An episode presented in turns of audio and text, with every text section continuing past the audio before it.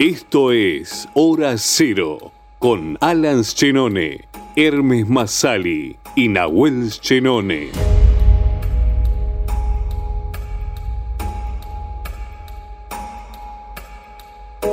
Bienvenidos una vez más a Hora Cero, el podcast para hablar de cosas que ya vimos en el pasado, descubriremos en el futuro, pero analizamos acá, en el presente, en este presente eterno que son los podcasts. Recuerden que nos pueden escribir, comentar y seguir nuestras redes sociales en Instagram como en Twitter en arroba ahora cero podcast. ¿sí? Como todos los programas, estamos sin Alan, aparentemente. Pero siempre presente acá mi compañero desde España, Hermes Masali. Hermes, ¿cómo estás? ¿Qué haces, Nahuel? ¿Cómo andás? Extrañamos Muy bien. No, me presenté a mí mismo, ¿no? Estoy, esta falta de, no ser conductor, no saber, no, no dije quién era. Yo, te, yo sí que te presento igual. Eh. Me acompaña acá Nahuel, Nahuel Esquenone, mi querido amigo. Eh, ¿Cómo andas, Nahuel? acá, acá, aclimatándonos hasta que, hasta que nuestro compañero pueda volver. Pueda volver. Esta, vamos a hacer una trilogía sin alas, se va a llamar La trilogía sin alas. Es un especial sin Alan. Eh, sin alas, básicamente. Sin alas. especial sin alas. trilogía sin alas. trilogía sin alas. Me encantó. Pero bueno, aquí estamos para hablar de un nuevo episodio en Hora Cero. Eh, se puso fría la cosa, se puso de terror. Claro, nos tocaba hablar de una de terror, que estábamos, no, no, habíamos tocado el género todavía. No, era un género que mm, a mí particularmente me gustan las películas de terror, sinceramente. No sé si vos. A mí lo que me pasa es que se me dificulta entrarle solo. A todas las más películas puedo verlas, incluso las dramonas, pero de terror solo no, no puedo entrar, tengo que verla con alguien, tengo que, me tiene que incentivar algo. Claro. Esta, esta, la vi porque la teníamos que analizar. Eh, eh, ¿Y esta la viste solo o la viste con, con, alguien más? No. había alguien más en la habitación, pero la vi solo. Está bien. Esa es la diferencia. Bueno, hablando de The Lodge propiamente, ¿de qué trata The Lodge o La Cabaña Siniestra o La Cabaña del Terror o el nombre genérico que lo tengan en su país? Cuenta la historia de lo que es Grace, ¿sí? Una señora que va a pasar un fin de semana en las montañas con los hijos de su novio, ¿sí? que no le tiene mucho aprecio y donde ese fin de semana va a tratar de crear una conexión. ¿sí? Pero pasan cosas siniestras. ¿sí? Esta es la sinopsis básica que van a encontrar. The Lodge trata de muchas cosas y es muy interesante para que la vean. ¿sí? Se va, tiene una gran ambientación, vamos a hablar, ¿sí? sin spoiler. Una gran ambientación, se logra grandes momentos de tensión y construye mucho con muy poco, ¿sí? Porque estos elementos que le comentamos, la, lo que sería madrastra, los hijos y, la cabaña, construyen toda la película. Con estos pocos elementos se crea un gran ambiente y cuenta una historia. No es una gran historia, pero bastante entretenida, tengo que admitir, ¿sí? A, partir de ahora vamos a analizar un poquito más, ¿sí? Para que no hayan visto The Lodge, es bastante recomendable, ¿sí? a nosotros, a mí me gustó, Hermes, ¿a vos te gustó? Sí, a mí me gustó. Así que bueno, vayan, vean The Lodge, saquen sus conclusiones y vuelvan ahora, que ahora vamos a hablar un poquito más en profundidad. No, no podemos decir mucho de, de la trama porque podemos arruinarle lo que quiere tratar de contar la película. ¿Sí? Ahora ya en terreno de spoilers, yo decir, la película quiere hablar de ciertas cosas de una forma para hacernos creer otra, básicamente. Quiere hacernos creer que es un tipo de película cuando es otro en realidad. Podríamos decir que es un drama familiar, básicamente, y lo enfoca por ese lado, inicia. Eh, la verdad que la, historia arranca bastante al palo, con, presentando a los personajes, eh, presentando a Alicia Silverstone, que, la, estaba desaparecida básicamente de mi radar y apareció en esta película y me había olvidado de la ex Batichica. Eh, pero actúa bien que hace el papel de Laura, que es una madre de, los dos hijos protagonistas. Em, y que al toque se suicida, básicamente, ¿no? Es como que inicia ahí la película y se. al, al, palo me pareció como el inicio, bastante chocante. A, mí me gustó porque ya te marca, eh, te, despierta. Empieza a marcar el ritmo de la película Y es como el primer llamado de atención y es impresionante verlo. A diferencia de, por ejemplo, otras películas de terror más tradicional que te van con el jump scare, acá no, acá no te esperabas nada y de repente, ¡pum! Te das cuenta que la mina está depresiva, te la pasa mal y ¡tada! Corta la bocha y se da un tiro. Porque la realidad es que no te lo ves venir. Pasa muy poco la película y ya te empieza a impresionar. Ni ningún argumento. La película arranca con que lleva a la. La madre lleva a los pibes con, el papá. Eh, el padre le dice, bueno, vayan a comprar caramelos. Ellos dos se quedan hablando y él le dice, che, mm, quiero avanzar con el divorcio. Bueno, ¿es lo que querés? Listo. Te muestran en la otra escena que está en la casa se toma un vino y de repente no, ves qué es lo que saca de, de, la cartera y se pega un corchazo, eh, pero en una escena que me pareció re bien realizada. Yo creo que si vas fotograma por fotograma, eh, es real, porque la cara que pone la mina cuando se pega el tiro fue como. No sé, no, no, no hubo intervención, fue directa. Me pareció muy, muy bien realizada, aunque sea cortita, pero está, está muy bien hecha. No, pero encima está muy bueno porque no se detiene ni a abrir el arma. O sea, yo cuando veo que va a meter la mano en un lado, digo, bueno, ahora sacar un arma, la va a mirar, la va a contemplar, va a tomarse el tiempo, digamos, deduje esa parte. No, la saca, pum, tiro, derecho, eh, golpe de efecto y te quedas. No. Eh, encima, hablando un poquito antes, ¿no? Antes de saber de qué trata la película y todo. El juego de, de fotografía en esta película está muy bueno. Yo la película cuando recién arranca te está mostrando una una escena sobre una especie de cabaña adentro donde aparece el título, se mueve y yo digo, esto parece medio choto, eh, medio muy angular, decía yo la imagen, como se ve el techo muy bajo, la cosa muy cerca. Y después te das cuenta que en realidad estás viendo una casa de, de muñequitas re tétrico, re realista, y yo no me he dado cuenta al principio. Veía que era medio extraña la casa, irreal, pero no pensé que era una casa de juguete. Y después te aleja y te muestra que es eso. Y juega eso con todo el tiempo. Y ya desde, no sé, cuando se pega el tiro, Laura de la madre. Laura. Laura, cuando se pega el tiro, vos ves que tiene una cruz en la, sí.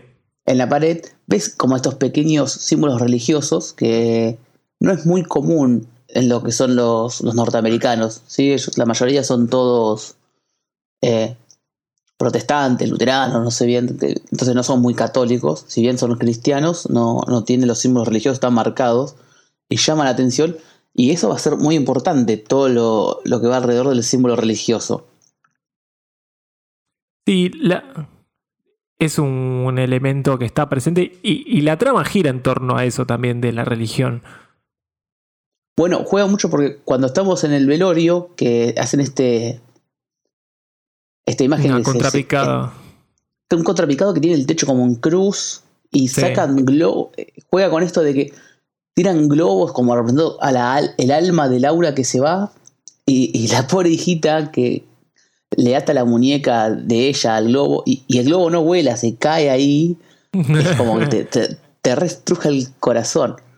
No puede ir al cielo, dice después. Claro, la prueba juega con esto porque entonces ya desde acá uno dice, ah, esto quiere decir algo, pensás. Como jugando a que va a ir por lo místico y, y todo esto pasa y no sé cuánto pasa la película que no vemos a la, a la protagonista principal, que es Grace, que es la novia del padre. O sea, todo esto como es un gran prólogo a lo que va a venir en realidad. Porque la protagonista de la película no aparece todavía. O aparece en sombras o, en una imagen tras de un vidrio. Pero no la vemos. No, está como ahí. Eh, no está tan presente hasta que llegan a la cabaña. Eh, a esta cabaña siniestra. Pero sí, en la religión es un tema que toca esta película, los dramas familiares también, y cómo a través de un drama familiar, de un de un acontecimiento trágico se em, empieza a, empieza a funcionar la película. A mí en particular, yo sé que no viste Hereditary, pero acá la película toca cosas muy similares. De hecho, la, apertura de la película es similar. No solamente con la tragedia de la familia, sino que también eh, con las muñecas y las casas. Porque qué, Hereditary... qué feo, qué feo como me prendiste fuego. Toda la gente dice, ¿cómo lo vio editar? Hijo de No, bueno. me, me, da miedo, chicos. Sepan todos que me da miedo. estoy muy solo en mi casa como para ver estas películas. Yo reconozco que con Hereditary me, me cagué las patas, ¿eh? Fue una de las películas que, más miedo me dio. Sí, hay que verla, hay que verla, chicos. Ya empiezo con las recomendaciones. Em, pero sí, sí que tiene eso en común. Y, creo que acá, como decías antes, la fotografía suma muchísimo. La fotografía es de, de Timios Vakatakakis. Es como un apellido rarísimo. ¿De dónde eh, es? Uruguayo ahora. No, es noruego. Es este noruego. Em, muy buena la fotografía. Eh, y lo que decías antes de que parecía que estás desde la casa, de viendo desde las muñecas con un gran angular, respetan esa misma fotografía. Por ejemplo, cuando Laura, que es Alicia Silverstone, va a hablar con el padre antes de matarse, eh, vas a ver que la cámara está como colgada del techo también. Está como pareciera que también está ahí espiando por adentro y bueno, te genera esa sensación. Sí, exactamente. En ese momento, en esa charla, que la cámara iba y venía entre Laura y el esposo, ¿sí? el padre de los chicos, no me acuerdo el nombre, no me lo voy a acordar. Tenía un pequeño traveling, un zoom in en, las dos, las dos direcciones. Iba y venía generando como un momento de tensión, como, che, bueno, esto es importante, como no es que estaba estática la cámara. Y es mínimo, es mínimo esos detallitos que te ayudan a crear el ambiente a decir, mira, esto es relevante, lo que está pasando es importante, sin decir nada, porque inmediatamente después de esa conversación, va Laura y se pega un tiro. O sea, construye mucho desde la cámara. Eh, la verdad que la fotografía es algo que cualquiera que ve esta película y va a ver que tiene fotos, que, fotogramas que sacás y son cuadritos, desde la casa, desde donde están los personajes, los símbolos religiosos. Construye mucho. Ahora, yo lo que siento de la película, no sé vos qué te pareció. Para alguien que ya vio dos o tres películas de terror, yo que no soy de película de terror, pero que soy ver varias películas, se ve venir todo el tiempo, todo el tiempo se ve venir el, plot twist, digamos, el, giro. No sé vos cómo lo sentiste la primera vez que la viste.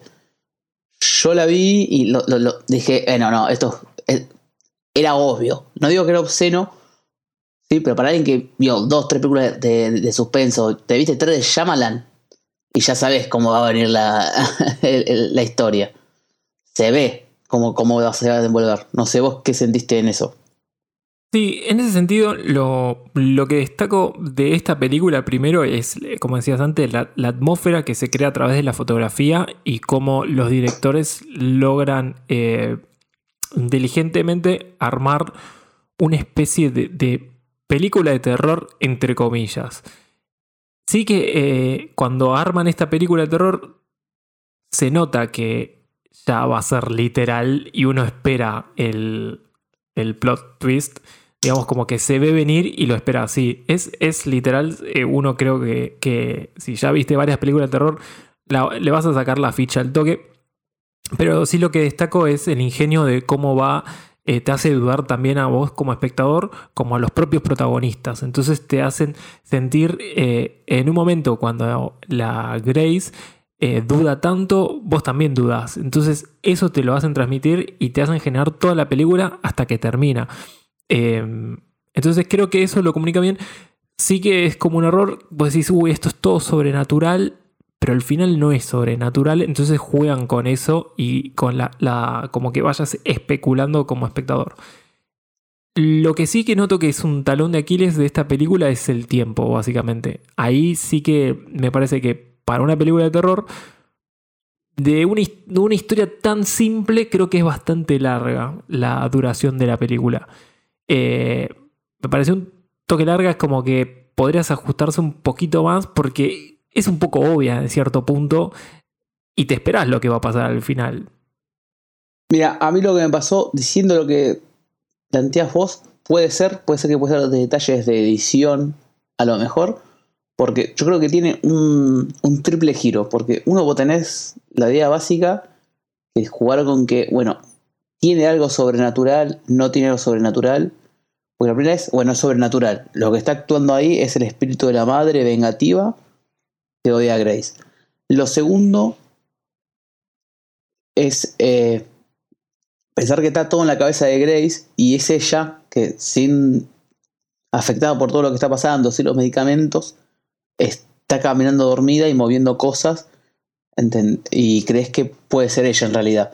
Y después la tercera, lo que pasó en realidad, que es algo extraño mencionarlo, que, que te puedes descubrir que son los chicos los que están haciendo todas estas cosas para torturar a Grace y que admita que fue su culpa el suicidio de, su madre, ¿no?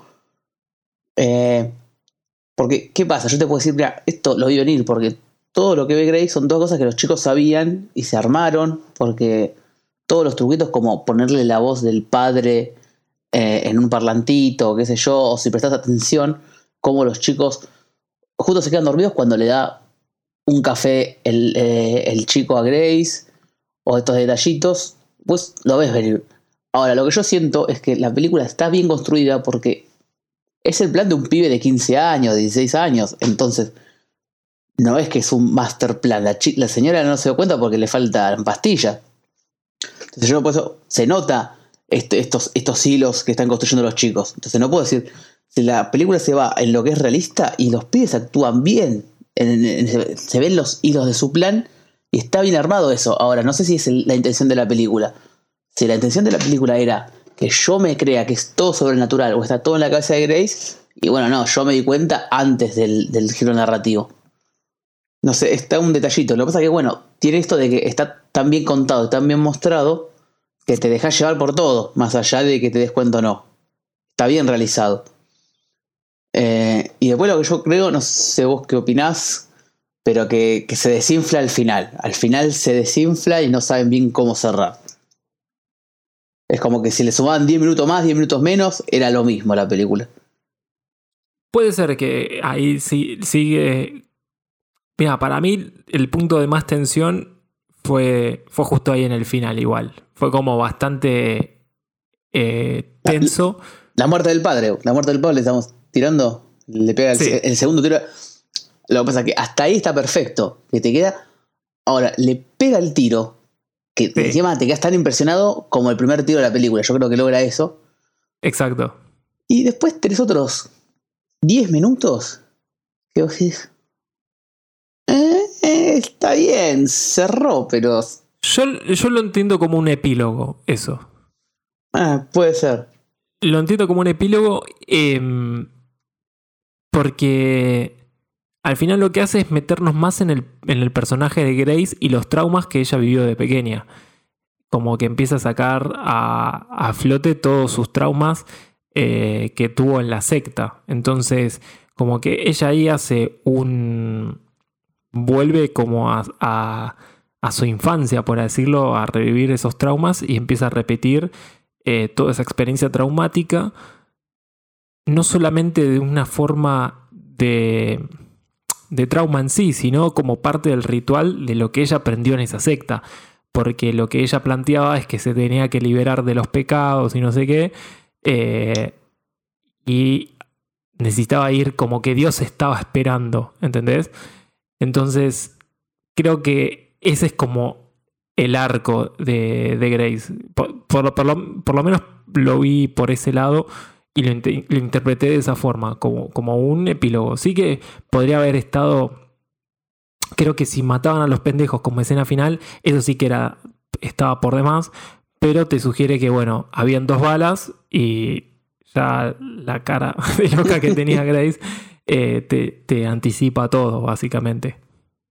Bueno, esto es otro detalle que me gusta mucho de la película, que lo mencioné al principio, y es todo esto que vos decís de Grace, no está contado explícitamente, ¿sí? Hay detalles, fragmentos de, de video e o el plan de los chicos, ¿sí?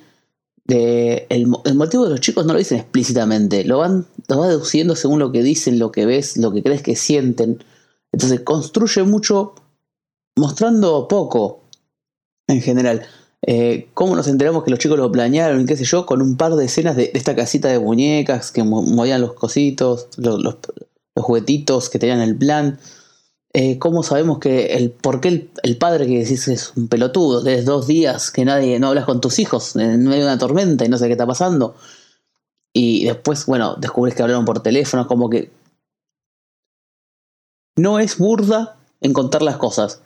Es como que está muy cuidada desde el guion, desde la cámara, de la narrativa, está todo muy bien construido en esa parte. Eh, se puede ver una, gran inspiración también de lo que puede ser, ya lo hablamos nosotros, entre nosotros, eh, del resplandor, ¿no? De, de, esta edificación en la montaña con la nieve, la soledad, los encuadres. Es, está bastante pulido. Si bien yo por ahí puedo estar retrucando si estaba bien o no la historia, es una película muy bien armada. Sí, en ese sentido, eh, eso es muy directa. La, la referencia al resplandor, para mí es como una mezcla de Hereditary y el resplandor. Eh, porque sí, e, es, este, está ahí presente. Y hay otra referencia muy, muy, muy directa que, cuando la vi dije, estaba, esperando, estaba esperando este momento. Qué bien, qué bien. Eh, con, aparece una escena de la película de La Cosa, para los que no lo saben, la película que, están viendo cuando prenden la, estufa de gas. Eh, la película es La Cosa de John Carpenter, la remake de, los años eh, 80. casi 80. Sí.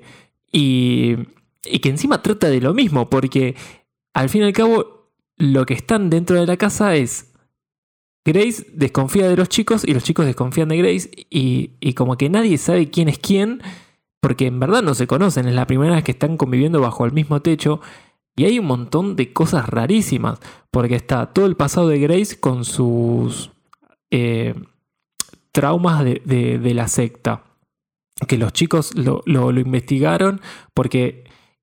Algo que ahí no entendí mucho, es qué carajo hacía el padre con Grace que, no sé si la estudiaba o escribía un libro sobre ella o algo así, ¿no? E, eso no, se llega a entender mucho. yo por lo que entendí es por boca de los chicos, ¿no? El padre investigó a la secta, calculo que por una, noticia, es por lo que entendí, porque en un momento dice, ah, es del diario, tengo que contestar. Debe ser estos típicos columnistas escritores, ¿viste? Quiero creer y la conoció por eso. ¿Saldrías con él de una secta? Bueno, no, no sé en qué. es muy extraño pensar cómo la conoció y llegó a tener una relación. Son eh, esos detallitos que parecís, bueno, si lo dejo pasar. Es como que también, digamos, ¿cuánto tiempo está pasando para que te cases con tu novia? Porque ya el arranque dice que se va a casar. Digo, y, y claramente tu mujer no superó el divorcio. ¿Hace cuánto estás divorciado? y aparte de eso, es pasaron seis meses de la muerte de la madre de tus hijos y ya le queda a tus hijos que te vas a casar. Bueno, no, hermano, baja un cambio. Eso me parece. Son. Viste, me quedo detalles que. Nada, yo creo que te los tiran al principio como para que, listo, esto lo pasamos rápido. Eh, no perdamos tiempo de película en esto, que no, no es tan importante, y va lo otro. Pero, qué sé yo, si lo pensás dos veces te hincha las pelotas, si no, la verdad que no no desentona. Está para mí también armado lo otro que, que sigue. Pero. Sí. Eso está, está bastante. Tiene, tiene sus cositas. Eh, pero bueno, banco, la verdad que banco, banco la película. Y me hizo acordar también a la anterior, que es Good Night Mommy. Eh, que, tiene esta cosa de, de la relación materno-filial.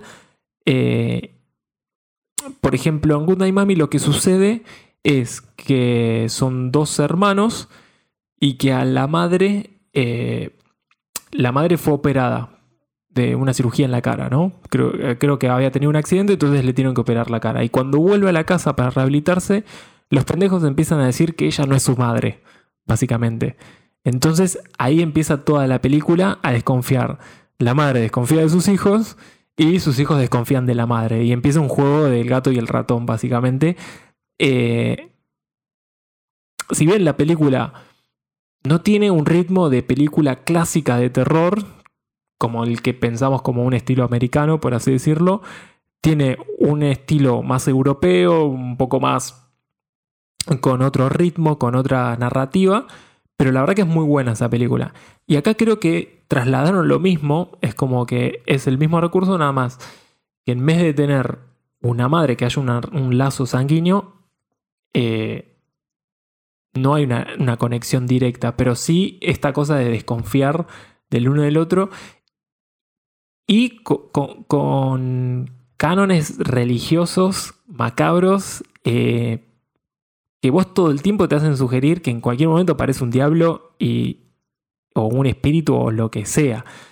Y que creo que también juega con esa subjetividad de eh, la película. A mí me, personalmente me hace sentir el hecho de, de cuando estás en el medio de la nada, desconfías de cualquier cosa, creo yo. Bueno, mira, voy a contraponer otro ejemplo porque parece que sea justo. Ayer me veo una película de Netflix pedorrísima, un thriller pedorrísimo que lo pueden encontrar como preso en su memoria, si tienen ganas de desperdiciar 90 minutos de su vida. trata de esto, trata de un tipo que despierta de un accidente, ¿sí? está en su casa y lo está atendiendo su esposa. Y no recuerda nada, él tiene una amnesia casi total. Y empieza a sospechar de que la esposa no es la esposa, porque tiene compartidos muy extraños. Es bastante parecido a todo lo que me decís vos, ¿sí? que se puede contraponer con la de Goodbye Mami o un poco en esto, de que no sabe quién es su esposo, no conoce nada, pero tampoco se conoce el mismo. En toda la película en realidad no escuchás el nombre de ninguno de los dos. Pero después es una, película que hace tantas cosas pedorras. No les digo mal, porque yo no sé hacerlas tampoco. Pero se siente lenta, se siente aburrida, se siente que no tiene impacto, no hay atmósfera. Vos decís, ¿qué es esta porquería? y, a veces hace falta ver estas cosas para ver cuáles otras se hacen bien en otros lados. Eh, no, quiero que sea un. No, quiero hablar mal porque sí, pero fuera de chota. Véanla y después me dicen si quieren. la, no recomendación. Pero ahí se contrasta con esto. Ahí como algo se puede contar mejor o expresar mejor. Sí, totalmente. Quizás, eh, ya hablando un poquito de los errores o de las cosas un poco flojas, para mí el papel del padre, un pelotudo total. Porque apenas llega a la cabaña, le da la mina un fierro, básicamente, a una piba que estaba trastornada. Y vos decís, dale, le vas a dar un arma, te vas a enseñar a disparar. Yo creo que es el, típico boludo norteamericano, es la cosa de que todos tienen fierro. o sea. Sí, pero. Encima, encima tenés el, el caso de que tu mujer se pegó un tiro hace seis meses. Entonces, yo sí. bueno. Eh, y, encima la mina sabía disparar de, golpe, no sé por qué no mostraron una escena donde clava seis tiros seguidos. ¿Qué sé yo? También, no sabes que tu mujer se medica porque la chica le oculta las pastillas, ¿viste? Onda, vas a dejar, no sé, todas estas cosas que no te cuentan, pero bueno, es a favor de la película. Así, ¿cuánto la conoces? ¿Cuánto tiempo conoces a esta chica que te querés casar y que cuida a tus hijos? Lo que pasa es que ahí lo que yo me, lo que me sugirió la película, y no me lo dijo explícito, es, ¿acaso Grace eh, sigue siendo parte de esta secta? Y es ella quien mató a todos, tanto con su episodio anterior, y que ella está repitiendo a propósito, va por ahí, por la vida, eh, generando, abriendo las puertas del cielo, por así decirlo, y, y convocando a pecadores para llevarlos al cielo. Eh, entonces, como que fue, no sé si es todo parte de un plan maestro de ella o es un puro delirio. Eh, mira, yo solo para hacerte la contra te diría que no, porque se le murió el perrito, boludo. Cuando se murió el perrito dije, bueno, ojalá que esta lo saca a los pendejos. Eh, ahí cuando la, cuando la nenita, ahí cuando aparece el perro muerto, confirmás que todo es un plan de los, de los chicos, por más que no te lo digan. Cuando ves que el, hermano mayor quiere tapar, no, no salga, dice la hermanita, la hermanita sale llorando, dice, no, yo lo dejé salir, qué sé yo. Pues, uy, ojalá que esta loca los, los mate a todos. ya, está, ojalá que esta se ponga re loca y los mate porque el perrito no, tenía la culpa de nada. Ahí, ahí me pusieron en contra. Que, Eso puede ser. Dicha sea de paso, están muy bien los chicos, ¿sí? más allá de los detalles. Eh, el chico es, ya es, creo que es el más conocido de toda la película, Jaden Martel, que estuvo en, en It. Sí, Jaden Martel estuvo en It, está en un par de películas también. Eh, al resto del casting no lo tengo, solamente tenía, bueno, a Grace, que es Riley eh, la, teníamos de otras películas, nos enteramos hoy básicamente. Em, pero No la resaltaba. papel- la- se, labura, se labura todo la mina. La- Sí. a, a mí me, me hizo acordar. eh, es como una mezcla de Drew Barrymore y. En aspectos, ¿no? Como que se parecía mucho a Drew Barrymore de joven y, y también tenía un aire a Alicia Silverstone cuando era joven. No sé si te pasó lo mismo. Eh, no, no sé. También lo que me pasa es que es, es una guachada, pero yo la, la, la Alicia Silverstone que me acuerdo era de Batichica, la última vez que la vi. Después estuvo en otra cosa, no la vi. Y no me di cuenta que era Alicia Silverstone hasta que no, no me lo dijiste. Era, ah, era Alicia Silverstone esta señora. Se me repasó. Este es esto que este, este problema que la, la conocí joven, joven y mu- murió joven para mí. La señora nunca, nunca vivió. Pero no, bueno, claramente está bien elegido el cast. Sí, el cast se cumple, la verdad que los chicos trabajan re bien. El papel de, de Aidian, eh, de Janet Martel, está, está muy bien resuelto el, el- el pendejo. La verdad que se, se- se elabora todo. Em, pero sí, punto, punto a favor para el casting, muy bien realizado de esta película. Bueno, esta Rayleigh, ¿cómo se llama? Rayleigh Keough, ¿cómo se dice? Es imposible que se pronuncie así. Yo te voy a poner en jaque, no creo que se diga así. Rayleigh Keough, Bueno, la, la chica que hace Grace, está muy bien como nos lleva por un lado de, de la paranoia, lo, el, el temor de ella, de volverse loca, cómo pasa de estar preocupada a, a ya volverse del, del marote. Esta cosa y, y todos los símbolos religiosos alrededor, cómo, cómo se construye todo y cómo afecta la trama, porque esto es lo que hablábamos. Esta cosa de que, bueno, ella pertenecía a una secta religiosa. Y la madre de los chicos, al ver en lo que contamos antes, estos detalles que vemos que es religiosa, por los símbolos que tiene en la casa, y después en la cabaña esta donde vivieron con. pasaban vacaciones con toda la familia, que está llena de símbolos religiosos, y cómo esos afectan eh, la estabilidad psicológica de Grace. Eh, bueno, nada, cuando está viendo esa, esa cara de, de la Virgen, o de una Virgen, te, que te quedas mirando, vos te pensás que un momento parece como la monja que se mueve, estás, estás- esperando eso. Eh, crea un momento de tensión y, y mucho eso se cae en, en el papel de, de Riley Keough. La verdad que la, la chica ahí la, la rompe en ese momento. Por, por algo está en el póster, ¿no? También. Sí, sí, es todo de ella la película y cómo se va transformando eh, hasta el punto en el que ella evita todos los símbolos religiosos y llega un punto de la película en que dice acá lo único que me puede sacar para adelante es la religión.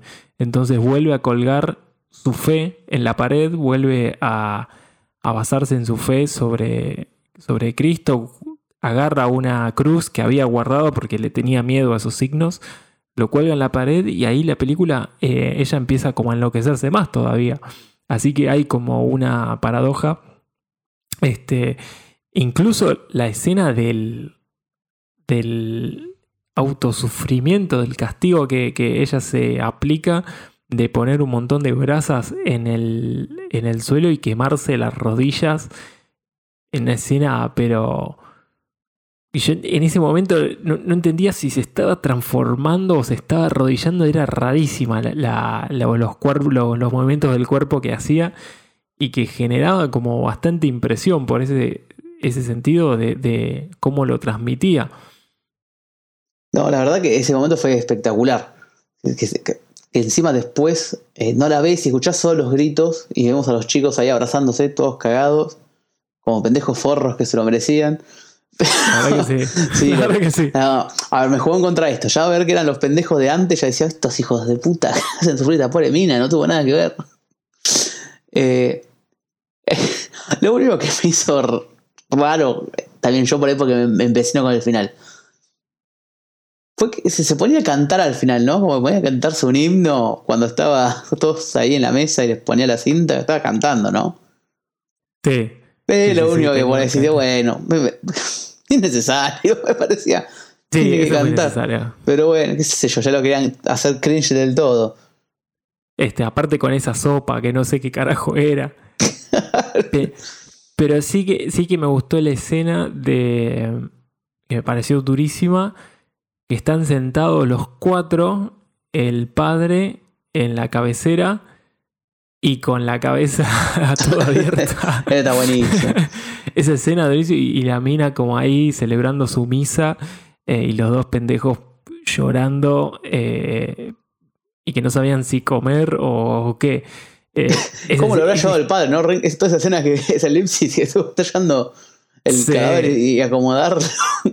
Y ponerlo ahí, e- esa parte es, es muy tétrica y la que ta- tam- también me, me puso re tenso es como que escuchabas en un sonido en off que los chicos no podían arrancar la camioneta.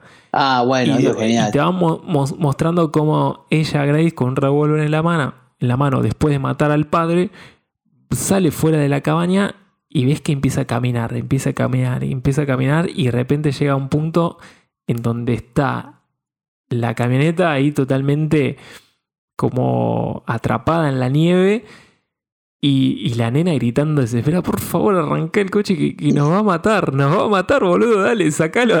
Bueno, eso, eso está tan bien construido que después me, me- descolocó ver esto que están comiendo. Como si esa parte de la escena última fuera de otra película. Sí. Pero ojo, es una sensación mía. Porque crea muy buenos momentos, incluso los que no son puramente de, de terror psicológico o, o- o suspenso per se. ¿Viste? Esta, esta incomodidad cuando están todos o comiendo, son tan solo los chicos y, la- y- y Grace, antes que se haya todo el carajo. Solo, y, la chica, la, y la chica nariz. ¿Quieren un sanguchito? ¿Quieren algo? No. ¿Viste? Ese momento incómodo es cuando estás en una reunión familiar con tres familiares que no te hablas nunca. No te digo que te así, pero sentís esa incomodidad. Ese digo, sí, te Sí. entiendo, Grace, qué momento de mierda. Vos estás tratando de darle para adelante y no se puede. Y Son- cuando va y le, le- le habla al hijo, eh, sabes que estoy aquí para ayudarte. No quiero hablar como atiendo boludo, le dijo. ¿Sabes qué pensé lo mismo? le, le tiró esa. ¿Qué haces Eh, acá? sí, sí, Atiendo ¿qué boludo, acá? Atiendo boludo, le dijo. Sí, Dios, y le da sí. pena, le dice, no, pero estoy acá, yo no sé qué, no hice nada malo, no, atiendo boludo, le, le- le tiró. Eh, Para, para sí. todo el que escuche esto y no sepa qué es atiendo boludos, por si hay gente en España, por favor, googleen, no, pongan en YouTube Crónica TV atiendo boludos. Van a ver lo que es un poquito de la imagen argentina. ese, sí, no, ese recorte. bueno, pero logra eso también. Eh, nada, es una película que tiene muchísimos logros. Yo no sé, no te diría que es, es en lo personal, no le, no pondría como genial, como gran película, pero eh, tiene muchos puntos altos, es recomendable. Eh, repito, no soy alguien que mire películas de terror en casi nin- ningún nivel. Veo, miro poco y nada. Y sé que tendría que cambiar eso, pero bueno, eh, eh, tiene grandes puntos. Yo creo que la ambientación, la atmósfera, la fotografía y cómo está narrada es gran punto a favor. Yo creo que por ahí, por ahí me quería. Nada, por ahí me, me, me solucionó que la- la- le saqué la ficha antes. Nada más. Sí, in- insistimos, la, la- la película tiene una historia muy simple, eh, pero sí que está muy bien desarrollada desde lo narrativo y mm, quizás es verdad, es, es, es tan simple la historia que pecaron Yo creo que ahí dijeron, bueno, quizás acá tenemos que hacerla un poquito más larga porque e- es simplona la historia. No, no tiene nada oculto ni nada nuevo bajo el sol. Lo que pasa es que está muy bien ejecutada, entonces eso lo, lo hace interesante la película y, y cómo se dirige esta- estas ideas y estos conceptos en un género que ya está todo visto básicamente y que cuesta reinventarse, entonces mm, me pareció que en esa película ganó puntitos a favor por, por cómo, está, cómo está ejecutada, entonces eh, es buena la película, la verdad que es, es- sí, sí que como coincido con Abuelo es recomendable, así que por, por eso está en este, en este podcast. No, ojo, no digas eso porque en cualquier momento vamos a ver una y no le va a gustar y le vamos a dar con un caño. No, no seamos tan elitistas. Eh, Puede ser, lo, que puede sí, ser. lo que sí yo creo, te doy un ejemplo. A mí también lo que pasa es que yo me, me predispuso porque donde yo pude ver la película tenía ciertos comentarios, ¿sí? Que no los pude evitar. Estaba, hice en scroll y, vi un comentario que decía, bueno, el final, qué sé yo. Entonces ya esperaba algo del final. Y ya que la película, bueno, la etiqueten como el género terror psicológico, si vos buscas lo que es terror psicológico, sabes que no es algo sobrenatural o no es un terror tradicional. Entonces vos ya tenés, si la película quiere ser venderte de forma mentirosa que es sobrenatural para no serlo al final, entonces vos ya lo vislumbrás eso, lo tenés en mente, lo, quieras pensar o no. Y por ahí eso le juega en contra también, ¿entendés? Solo por tener un género específico.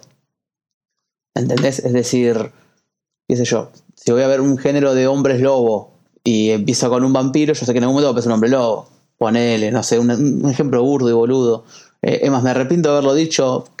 Espero que no lo vamos a cortar porque hablé mucho en el medio, pero me siento un idiota, solo por tener un ejemplo así. Pero bueno, eh, el ejemplo es claro, como que pequeños detalles a lo mejor te arruinan la experiencia. Eh, bueno, sí.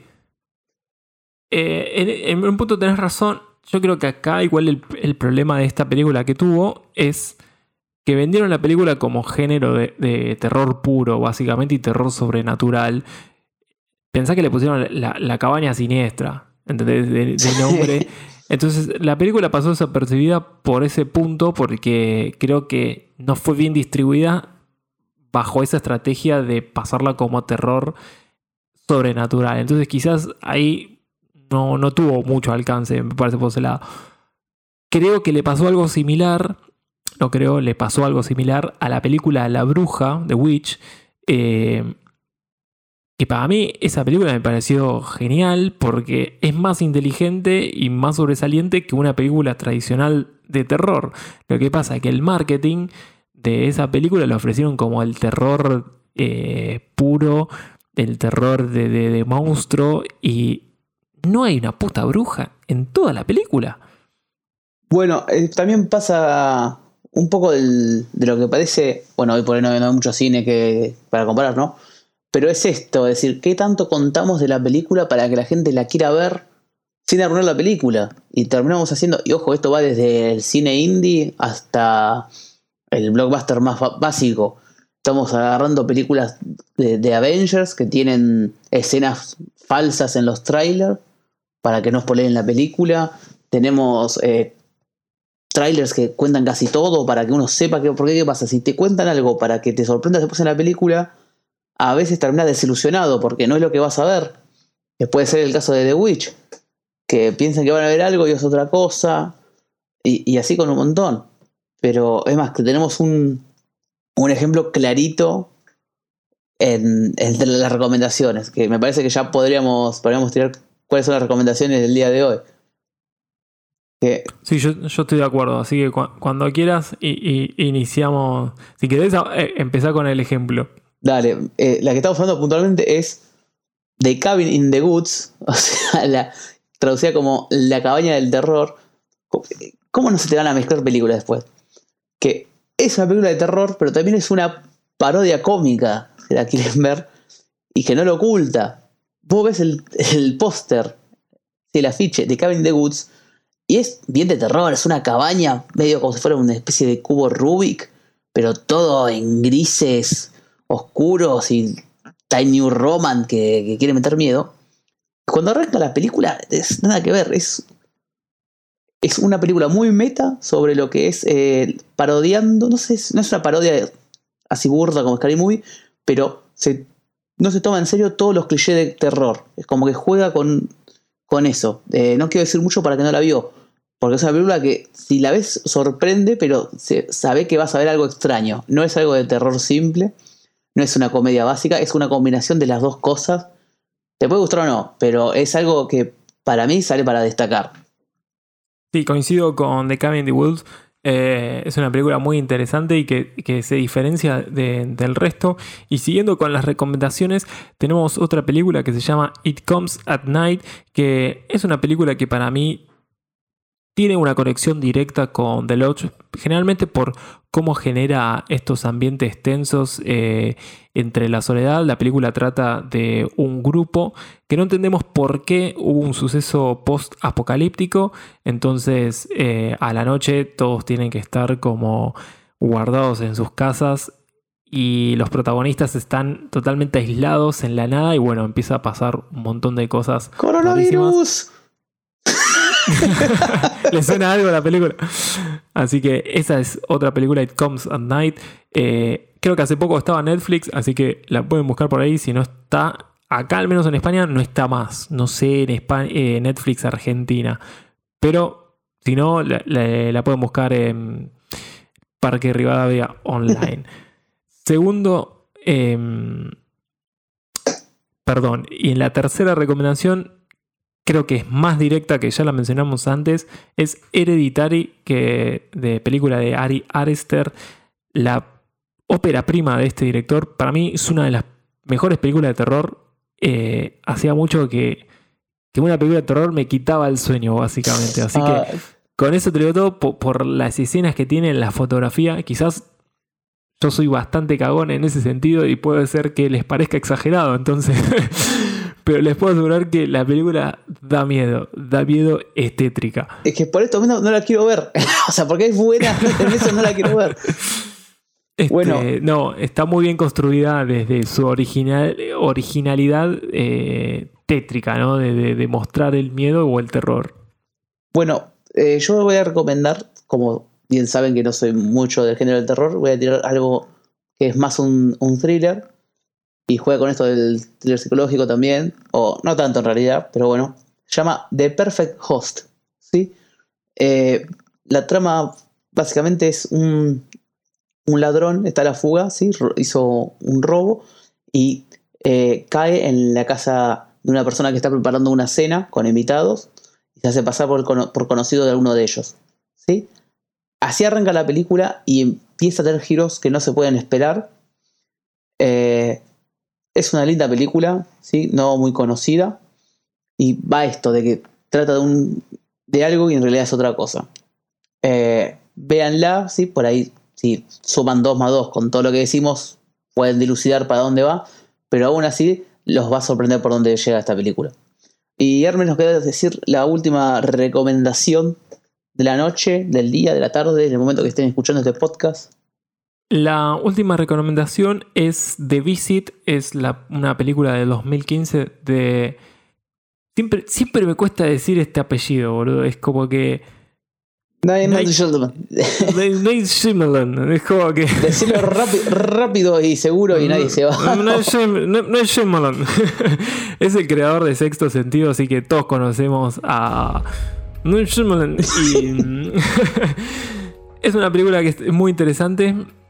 Em, resulta que es la historia de unos hermanos, casualmente como The Lodge, que van a visitar a sus abuelos en una casa de campo, en una cabaña. Y cuando llegan, eh, los abuelos empiezan a actuar muy raro. Ellos no conocían a sus abuelos hace tiempo, los habían visto desde muy pequeños. Entonces era como un reencuentro, un fin de semana de pasar con tus abuelos. Bueno, nada es lo que parece, todo genera desconfianza una película interesante, está muy buena. Eh, entretiene bastante. Quizás sí que tiene los clichés más directos de, de un cine de terror norteamericano. Pero la verdad que sí, está buena, es recomendable y está muy asociada a la película de Lot. Así que estas fueron las recomendaciones. Si quieren también nos pueden sugerir recomendaciones en las redes, porque no estamos ahí pendientes de los que nos puedan sugerir, porque también queremos ver películas y, y escuchar que nos dicen y qué, otros, qué otras recomendaciones tienen ahí dando vueltas. Así que bueno, eh, por esta vez nos despedimos. Sí, Hermes, recordanos dónde te pueden contactar. A mí me pueden contactar a través de mi Instagram, arroba hmasali, donde pueden hacer contacto básicamente, escribirme lo que sea, como quieran. Así que pues, a vos, Navi, ¿por dónde te encontramos? Bueno, a mí me encuentran en Twitter, sí, es arroba nahuel-ms, la letra M y la letra S. Sí, y obviamente pueden encontrar en todas las redes sociales de Hora Cero Podcast. Estamos en Twitter, en Instagram, como ya mencionamos, y también estamos en YouTube. Así que bueno, les agradecemos que nos hayan acompañado. Esperemos que próximamente estemos los tres juntos de nuevo. Sí, quién sabrá, ¿no? A lo mejor en un pasado, en un futuro. Ahí está, estaremos ahí con, las alas abiertas. las alas abiertas, hermoso. No queda como título del programa porque no tiene que ver con la cabaña, ¿eh? pero casi. Así que casi. casi. Bueno, hasta la próxima hora cero.